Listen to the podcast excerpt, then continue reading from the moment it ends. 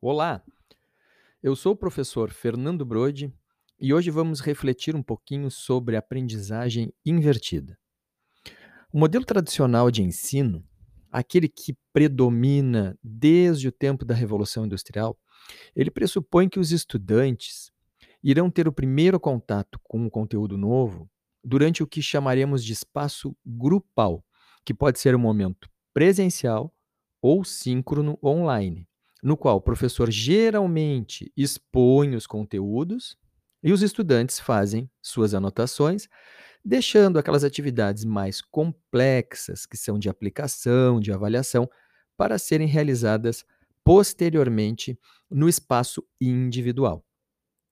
Então a gente percebe que o que constitui o modelo tradicional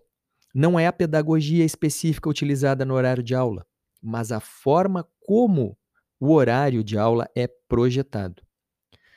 Nesse modelo, os alunos recebem o conteúdo novo durante o tempo de aula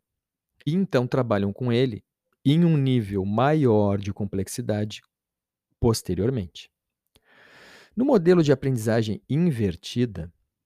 o primeiro contato com os conceitos novos se desloca do espaço grupal para o individual.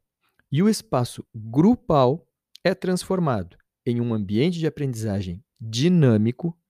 e interativo, no qual o educador passa a guiar os alunos enquanto eles aplicam os conceitos e se engajam no assunto.